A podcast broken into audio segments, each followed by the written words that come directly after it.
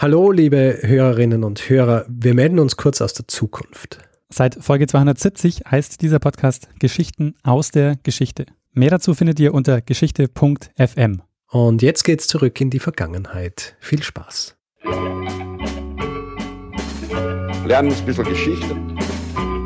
Lernen ein bisschen Geschichte, dann werden Sie sehen, Herr Reporter, wie das sich damals entwickelt hat. Wie das sich damals entwickelt hat.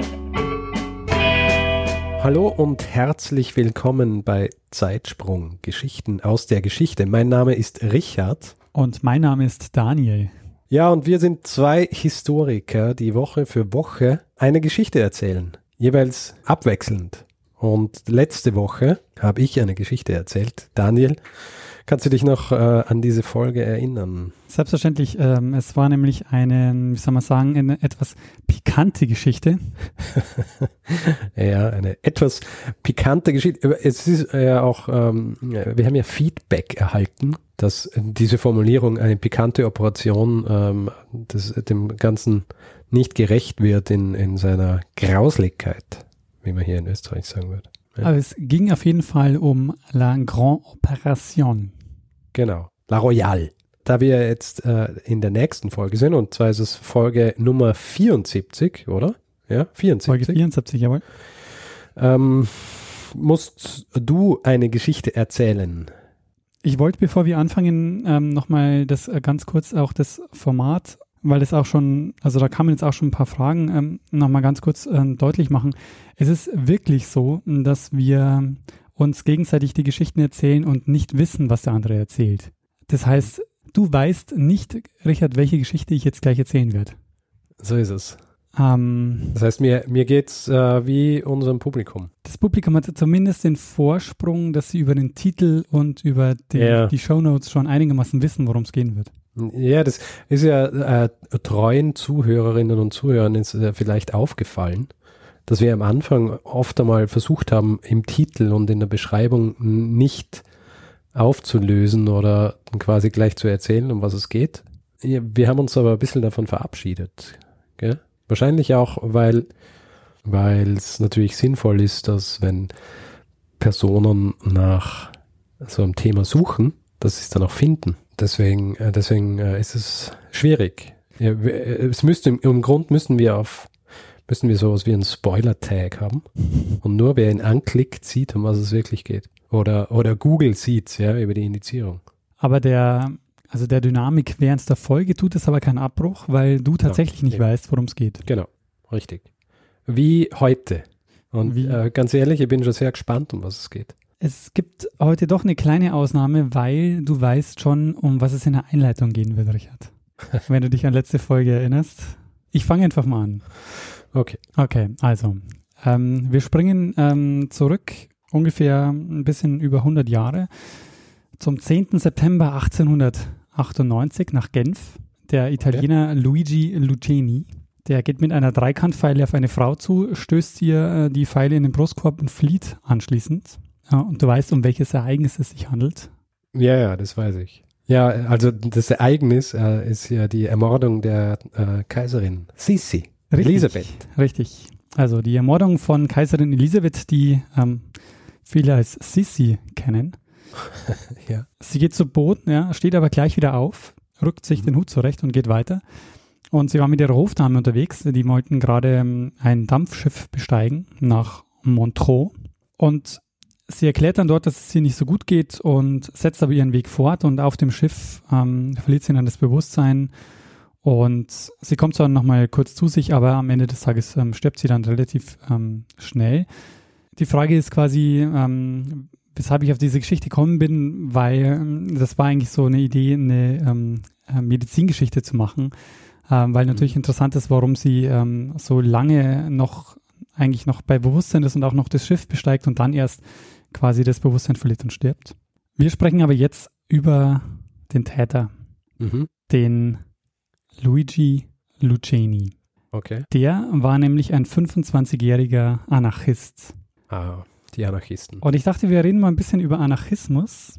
Ja. Nachdem du ja in der Folge über die Bostoner Melasse-Katastrophe auch schon von Berichten ähm, erzählt hast, wo es um anarchistische Anschläge geht. Ja, und auch um italienische Richtig. Anarchisten.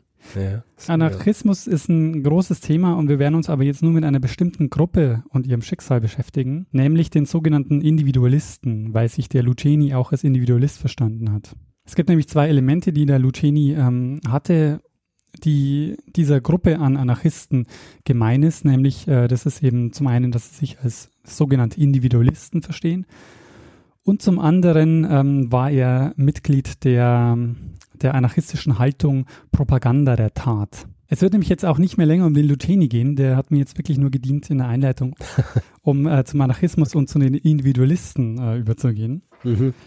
Der wurde zu lebenslanger Haft verurteilt. Ähm, die Todesstrafe war nämlich in Genf, wo er die Tat begangen hat, bereits abgeschafft. Ähm, und er hat sich dann nämlich 1910 in Haft erhängt, also dann ähm, zehn Jahre, zwölf Jahre später. Wir werden uns jetzt eine, äh, eine Gruppe an Anarchisten genau anschauen, die ähm, sehr faszinierend sind. Ähm, zuvor will ich aber noch ganz kurz äh, ein, zwei Worte zum Thema Anarchismus allgemein sagen. Mhm. Also die Gesellschaft in den 1880er und 1890er Jahren in Europa, die war halt geprägt extrem von den Klassengegensätzen. Also du hast ähm, seit 1870 ungefähr diese internationale Bewegung von Anarchisten, vor allen Dingen in Italien, Spanien und Frankreich. Und diese Anarchisten begehen auch oder beginnen auch die erste Welle an Mordversuchen gegen Politiker. Das geht so Ende der 1870er Jahre los. Und da entsteht dann auch diese anarchistische Haltung Propaganda der Tat. Und ähm, Propaganda der Tat ähm, geht von drei Formen des Widerstandes aus. Von Aufstand, Attentat und Sprengstoffanschlägen. Das waren diese drei äh, Formen des Widerstandes. Mhm. Und ab 1894 äh, beginnt so die zweite große Welle an Anschlägen gegen Politiker und Staatsoberhäupter. Und das ist dann, ähm, in diesem Zeitraum fällt dann auch die Ermordung Elisabeths. Zunehmend wird in dieser Zeit der Einsatz von Dynamit bei den Anarchisten immer beliebter. Im Jahr, also ich habe jetzt nur mal ein Jahr rausgesucht, im Jahr 1892 wurden allein in Europa 1000 Explosionen gemeldet. Also daran sieht man schon, das war ein, ein großes Ding. Das war jetzt nicht nur, war wirklich ein ernsthaftes Phänomen. Die wichtigste Forderung der Anarchisten waren Abschaffung des Staates und Zwangsenteignungen. Das waren so die, die beiden ähm, zentralen Forderungen, die die hatten. Es gibt von dem ähm, Joseph Proudhon ähm, mit so eines des, der bekanntesten Zitate, wenn es um Anarchismus geht. Der Satz lautet, Eigentum ist Diebstahl. Die anarchistische Strömung, die wir uns jetzt genau anschauen, die heißt, das sind die Individualisten oder sie werden auch genannt die ähm, die Illegalisten, also der Illegalismus. Wir werden uns jetzt eine Gruppe an, an Individualisten anschauen, die in Paris gewirkt haben. Was bedeutet, dass sehr viele französische Ausdrücke vorkommen werden. Und ähm, ich werde hier die Tradition weiterführen, Dinge falsch auszusprechen. Ich habe mich. Von welcher Tradition sprichst du da? Ich habe mich bemüht, ja, aber ich, mein Französisch ist einfach wirklich sehr, sehr schlecht. Also es ist eigentlich gar nicht vorhanden. Okay. Und ähm, ich bitte das also zu entschuldigen, aber ich ähm, werde mich ähm, ja, bemühen, alle Sachen so gut wie möglich äh, richtig auszusprechen. Also okay, also ich habe schon die Propaganda, diese äh, Propaganda der Tat erwähnt. Ähm, das war ein Konzept, bei dem Aktionen die Bevölkerung eigentlich motivieren sollten, ähm, sich solidarisch der Bewegung gegenüber anzuschließen. Ähm, diese Propaganda der Tat, die wird aber in Öffentlichkeit zunehmend zum Synonym, zum Synonym für anarchistische Attentate durch eben diese ganzen Sprengstoffanschläge. Und eine Strömung, die da darunter fällt, ist der sogenannte Illegalismus. Die machen nämlich Kriminalität zum, ähm, ja, zum Lebensstil quasi. Diese Illegalisten vertraten die Ansicht, dass ihre Aktion keiner moralischen Grundlage bedurften, weil ähm, die illegalen Taten nicht im Namen einer, eines höheren Ideals ausgeführt werden, sondern nur in der Verfolgung eigener Wünsche. Mhm. Das ist deshalb ähm, finde ich sehr interessant, weil quasi der große Unterschied zu, ähm, zu anderen Strömungen ist, dass es hier keine moralische Rechtfertigung in keine Richtung geht. Also es geht quasi mhm. nicht darum, eine bessere Gesellschaft zu schaffen oder so, sondern es geht wirklich nur um, um das eigene Bedürfnis. Das heißt quasi die Hedonisten unter den Anarchisten. So kann man sagen, genau. Einerseits hedonistisch, wir werden aber gleich auch noch sehen, ähm, dass sie gleichzeitig so eine Art Lifestyle hatten. Also die waren alle vegetarisch unterwegs, haben sich sehr ähm, gesund ernährt, haben nicht geraucht, haben keinen Kaffee getrunken, keinen Tee getrunken. Ah, die, die Vorläufer der Straight Edge Bewegung. So, genau, auch so ein bisschen. Also Ähm, also die, die theoretische Grundlage stammt von dem äh, Philosophen Max Stirner. Äh, der hat das Buch geschrieben, Der Einzige und das Eigentum. Mhm. Und für ihn ist jegliche Moral eine ideologische Rechtfertigung zur Unterdrückung von Individuen. Und die Frage nach der Zerschlagung des Staates ähm, wird quasi bei ihm zu einer persönlichen Frage. Die Revolte dient quasi der eigenen Selbstverwirklichung und ist also ist nicht mehr in einer abstrakten Idee begründet. Um das vielleicht nochmal genauer zu erklären, im Normalfall hast du immer abstrakte Ideen, die hinter solchen äh, Strömungen stehen. Also hinter der Nationalbewegung steht einfach sowas, eine Idee von einem Nationalstaat oder von einer, eine soziale Bewegung hat eine Idee von einer sozialen Gerechtigkeit. Mhm. Und das fehlt ihnen einfach komplett. Diese Gruppe, die wir uns da anschauen, ähm, die treibt ein sehr, wie soll man sagen, ein über, sagen wir mal, über ein halbes Jahr, halbes, dreiviertel Jahr, ein ziemliches Spektakel in ähm, Paris und Umgebung. Es sind die bekanntesten Illegalisten, die sogenannte Bono-Bande. Hast du von der schon mal gehört? Na.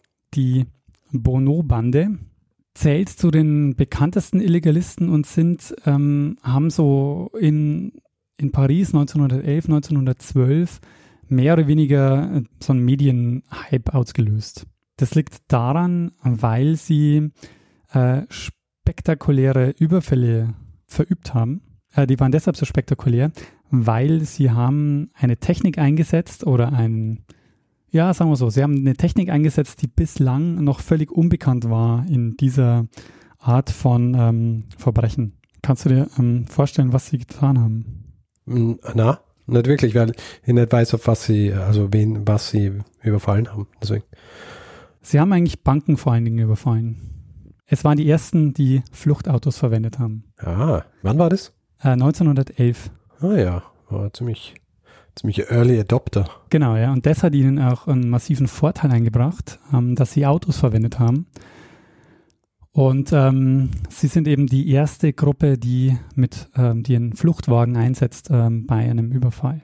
Der, die Bonneau-Bande ist benannt nach dem Jules Bonneau. Der ist auch deshalb bekannt, weil er angeblich mal 1910 in London der Chauffeur von Arthur Conan Doyle gewesen sein soll.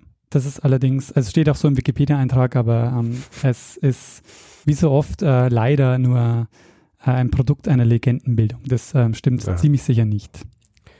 Schade. Wir werden auch am Ende sehen, dass es eigentlich gar keine Bande in dem Sinne war, weil es waren ja Individualisten. Ähm, und der Bono auch gar nicht der Anführer der Bande war, aber trotzdem ist die Bande nach äh, dem Bono benannt. Was vor allen Dingen daran liegt, dass äh, Bono äh, derjenige war, der Auto fahren konnte und quasi die Fluchtwagen gefahren ist. Und daran liegt, dass er am Ende die größte Aufmerksamkeit medial bekommen hat, ähm, was mit seiner spektakulären Verhaftung zu tun hat.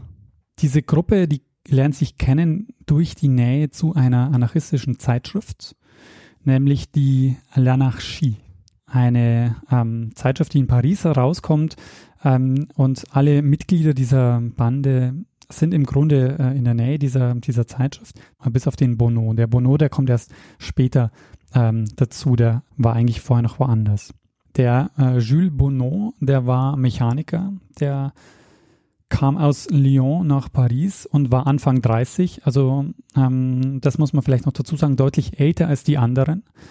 Ich werde jetzt, um äh, nicht zu viele Namen zu nennen, ähm, nur noch zwei Mitglieder dieser Bande nennen, die auch noch sehr zentral sind. Es gibt natürlich aber noch deutlich mehr, die sich in dieser Gruppe so mit, ähm, mit befunden haben. Nämlich zum einen der Octave Garnier und der Raymond Calmont der wird auch genannt äh, La Science. Also, okay. was bedeutet das? Ähm, Wissenschaft. Der war quasi derjenige, der das ah. Ganze immer wissenschaftlich begründet hat. Mhm. Ähm, der, der wird auch immer genannt äh, der Raymond La Science. Der Bonon, der ist ähm, 1876 geboren, nahe der Schweizer Grenze. Und der leistete drei Jahre Wehrdienst und lernt dort Schießen und Autofahren und äh, Autos reparieren. Das ist quasi so alle Fähigkeiten, die er jetzt später braucht als ähm, Anarchist, die lernt er quasi äh, in, seiner Zeit, in, in, seiner Zeit als ähm, Soldat. Und es wirkt auch eigentlich so, als würde er erstmal ein ganz normales ähm, Leben führen. Also der heiratet 1901, bekommt ein Kind, dann läuft es allerdings schlecht, er findet keine Arbeit und seine Frau verlässt ihn dann und ähm, irgendwie fängt er dann an, äh, Lanachi zu lesen und äh, fängt an, Münzen zu fälschen und von kleineren Diebstählen und Einbrüchen zu leben. Und irgendwann spezialisiert er sich dann auf Autodiebstähle. Das war ungewöhnlich mhm. für die Zeit, aber ähm, andererseits natürlich auch äh, sehr lukrativ, weil es äh, von solchen Leuten wie ihm, die wirklich gut mit Autos umgehen konnten, ähm, eben noch nicht so viele Leute gab. Okay. 1911 macht er in Lyon eine Werkstatt auf, in der er entwendete Autos ähm, bearbeitete. Und das war quasi so sein Geschäftsmodell. Die Polizei wird auf ihn aufmerksam und er flüchtet nach Paris. Auf der Flucht ist ein Freund von ihm dabei, der Platano oder Platano. Und das ist ein alter Freund von ihm aus Lyon. Und der hat gerade, weil er ähm, eine Erbschaft ähm, ausbezahlt bekommen hat, hat er 40.000 Francs dabei. Und auf dieser Autofahrt kommt jetzt ähm, kommt zu einer Reifenpanne und was jetzt passiert, ist so ein bisschen unklar, weil wir nur die Version haben ähm, von Bono, was passiert ist. Er sagt später, dass Platano mit einer Waffe spielt, versehentlich löst sich ein Schuss und ähm, der Platano liegt dann schwer verletzt ähm, auf äh, am Straßenrand. Bono erschießt ihn, nimmt das Geld und fährt davon.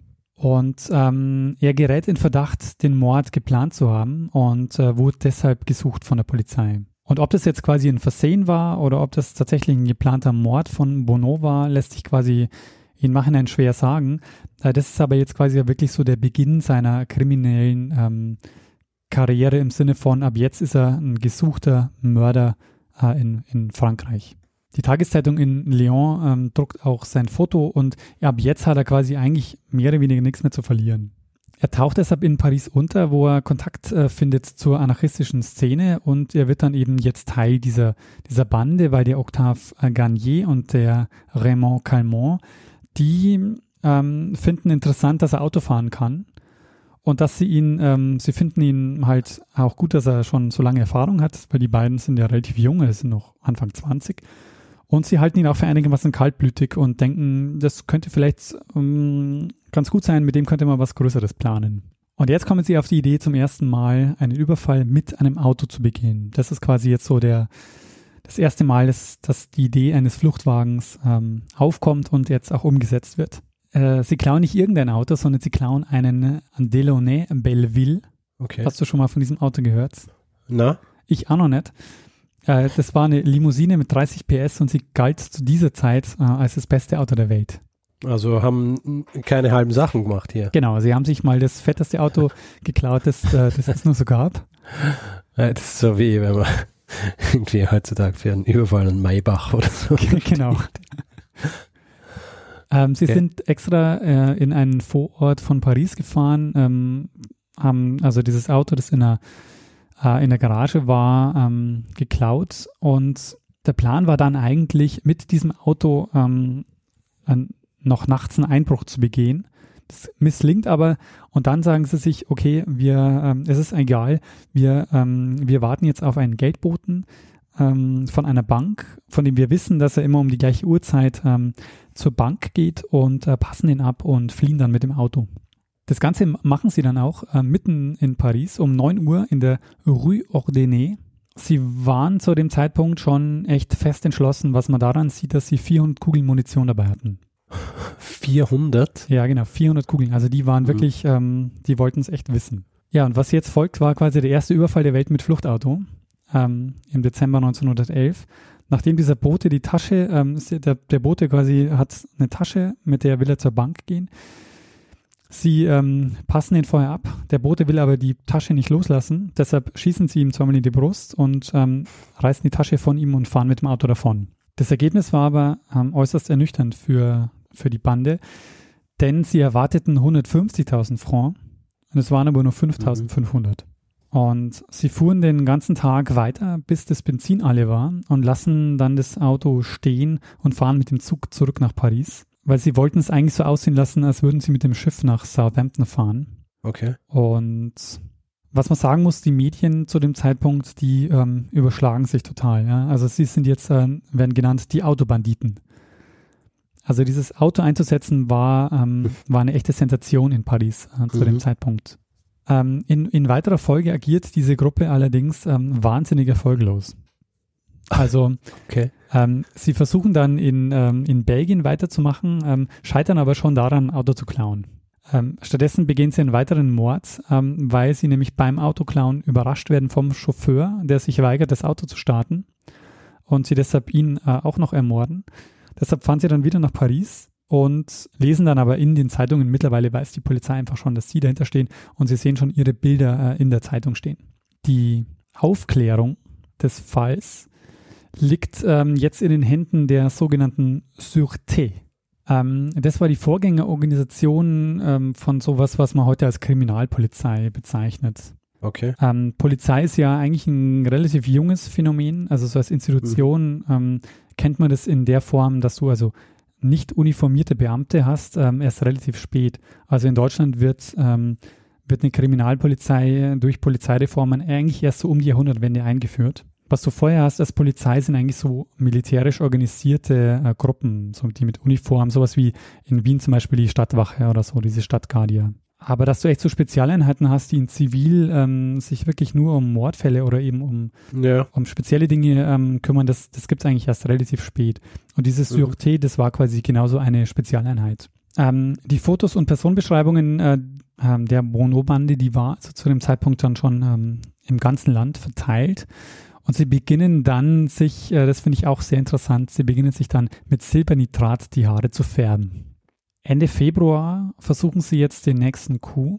Ähm, sie klauen wieder einen Delaunay à Belleville und wieder scheitern sie daran, ähm, einen Überfall zu begehen, weil der äh, Bono, ja, es ist, es ist schwer zu erklären, warum, aber er rast irgendwie wie ein Verrückter durch Paris und ähm, baut fast einen Unfall und ähm, kollidiert fast mit dem Bus, kann gerade noch ausweichen und kommt auf dem Gehsteig zum Stehen, wo er fast zwei Menschen umgefahren hätte. Und ein Verkehrspolizist sieht die Szene, wird auf sie aufmerksam und geht auf sie zu. Der Bono ignoriert ihn aber, den Polizisten, weshalb der Polizist ähm, auf das Trittbrett springt und mhm. erschossen wird von ähm, einem im Auto sitzend.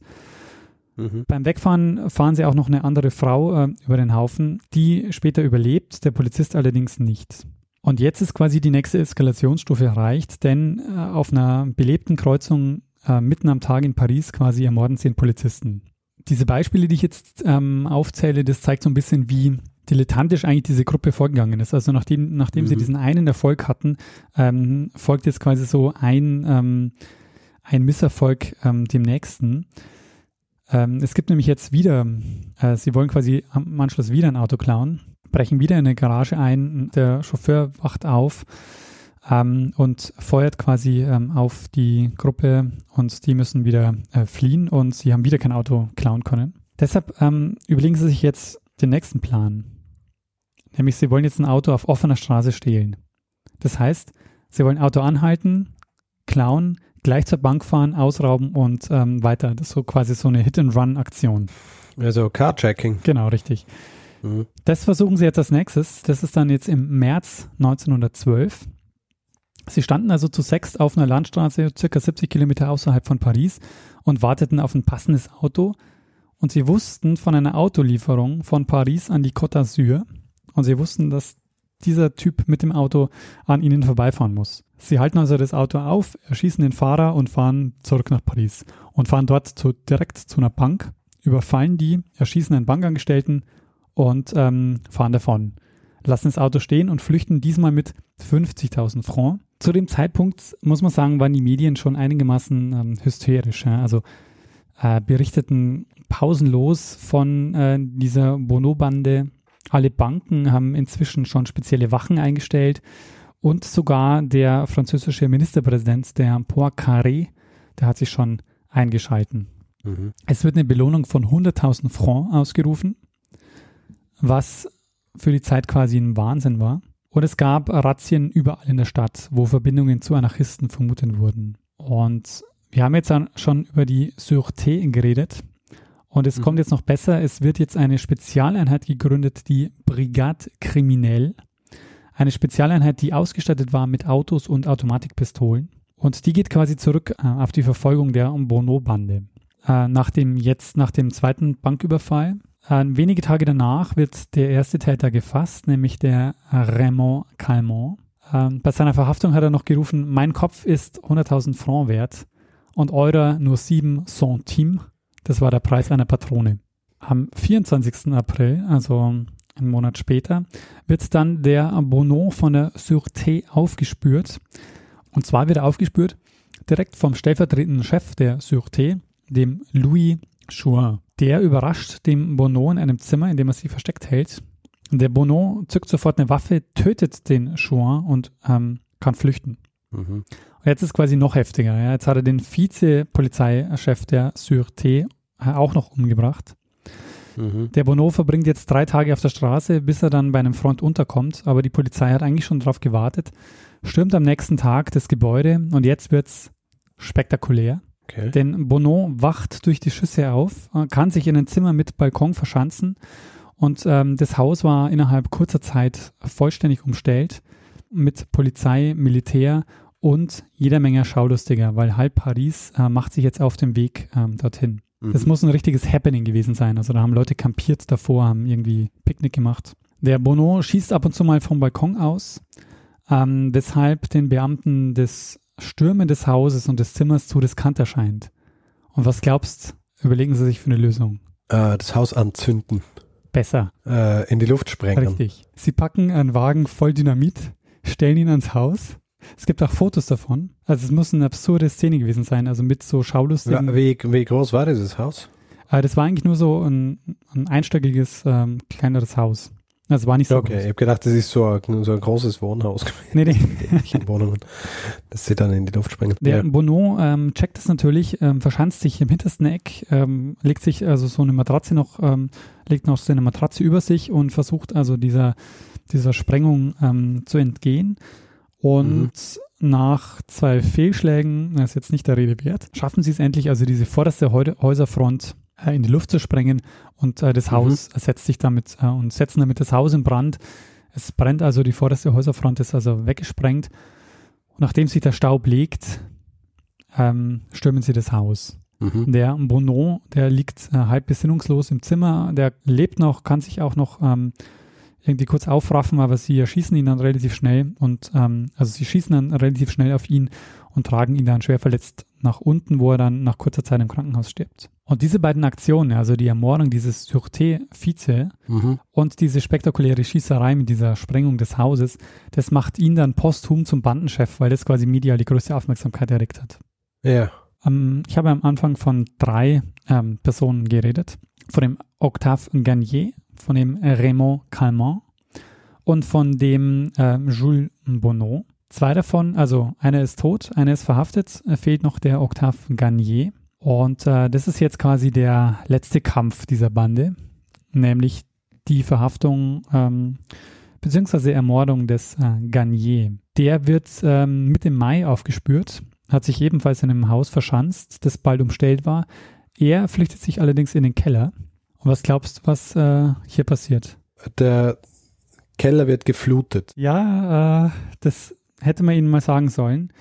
Sie haben diesmal auf das Militär gehört, die was Neues ausprobieren will, was dann später im Ersten Weltkrieg sehr prägend sein wird, nämlich Senfgas. Na, so schlimm dann doch nicht, aber äh, genauso tödlich, nämlich Melinit. An, anscheinend ein Stoff, der nochmal massiv ähm, gewaltiger explodiert als Dynamit. Und ähm, das muss eine gewaltige Explosion gewesen sein, was sie da ähm, veranstaltet haben. Und dasselbe Spiel wie bei Bonon äh, sie stürmen darauf in den Keller, der Garnier liegt dort also halb bewusstlos und ähm, sie erschießen ihn. Das Ganze muss okay. so spektakulär gewesen sein, dass in den nächsten Tagen 100.000 Leute zu diesem Ort äh, pilgern wollten oder gepilgert sind, nämlich nach Nochon-sur-Marne.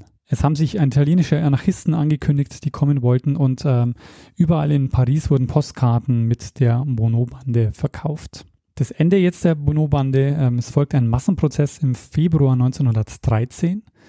Der Raymond Calment, der wird und, und drei weitere Personen werden äh, zum Tode verurteilt. Es werden aber noch ganz, ganz viele äh, andere Leute auch mit äh, verurteilt, die in diesem Umfeld sind, aber eben zum Tode verurteilt werden nur diese drei. Und das bringt gleichzeitig auch diese Strömung des Illegalismus ins Zentrum äh, der Aufmerksamkeit. Also die Illegalisten waren eigentlich waren eigentlich eine, eine Strömung am Rande der, der, dieser Anarchistenszene. Die anarchistische Szene lehnt nämlich den Illegalismus ab als zu bürgerlich, weil sie quasi dieses, dieses egoistische Moment haben. Und Äh, das passt insofern dazu, weil der Bono, der hat nämlich den Spitznamen der Bürgerliche.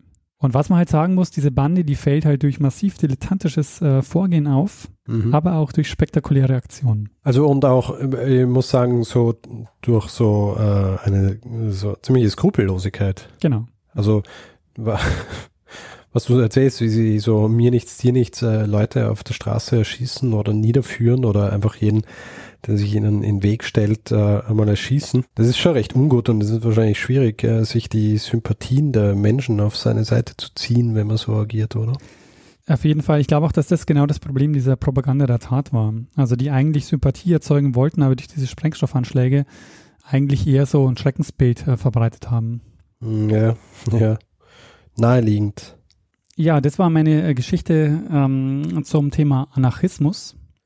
Sehr gut. Und äh, der Bono-Bande. Sehr gut. Und ähm, du, du sagst die Bono-Bande, beziehungsweise, also die Bono-Bande war ja quasi nur ein, äh, eine Zelle, wenn man jetzt so will, der Individualisten. Genau, ja. Und die Individualisten waren auch nur eine Strömung äh, dieser gesamten anarchistischen Strömung damals. Genau, richtig. Jetzt, ähm, wie, wie viele solcher Gruppen hat es denn, hat's denn ungefähr gegeben? Also so unterschiedliche Strömungen zu der Zeit, die auch aktiv waren. Das kann ich. Hast du da irgendwelche Daten? Nee, da habe ich keine Daten zu, aber es müssen ähm, schon, also zumindest für die bürgerliche Gesellschaft bedrohlich viele gewesen sein. Und wenn man sich vorstellt, dass äh, innerhalb eines Jahres in den 1890er Jahren ähm, allein 1000 Sprengstoffattentate ähm, mhm. verübt wurden, dann muss es schon eine beträchtliche Zahl gewesen sein. Man muss sich das, glaube ich, auch vorstellen, dass so in den Städten, in so in den großen Metropolen, das ist genauso die Zeit der, äh, wo die Industrialisierung so richtig durchschlägt. Also du hast so massenhaft Arbeiter, die verarmen ähm, und die Klassengegensätze, die werden nochmal ähm, noch ganz massiv zu dieser Zeit. Ja, ja. Die Gewerkschaften funktionieren noch nicht so richtig ähm, und, und so diese, diese Bürgerlichen, die haben natürlich auch eine, eine wahnsinnige Angst vor, ähm, vor diesen Aufständen oder vor eben auch vor, der, vor den Anarchisten. Das erklärt auch so ein bisschen diese, diese mediale Hysterie, die da ausbricht. Na, zu Recht, ja. Quasi ein direkter Angriff auf die, auf diese Klasse. Ja. ja. Ja, sehr spannend, Daniel. Ähm, Habe ich äh, noch nie in meinem Leben gehört, ja, von den, äh, von der Bono-Bande. Und ähm, ich, ich muss ehrlich äh, zugeben, die mein, ähm, meine Kenntnis dieser, dieser italienischen Anarchisten ist auch äußerst rudimentär. Ja.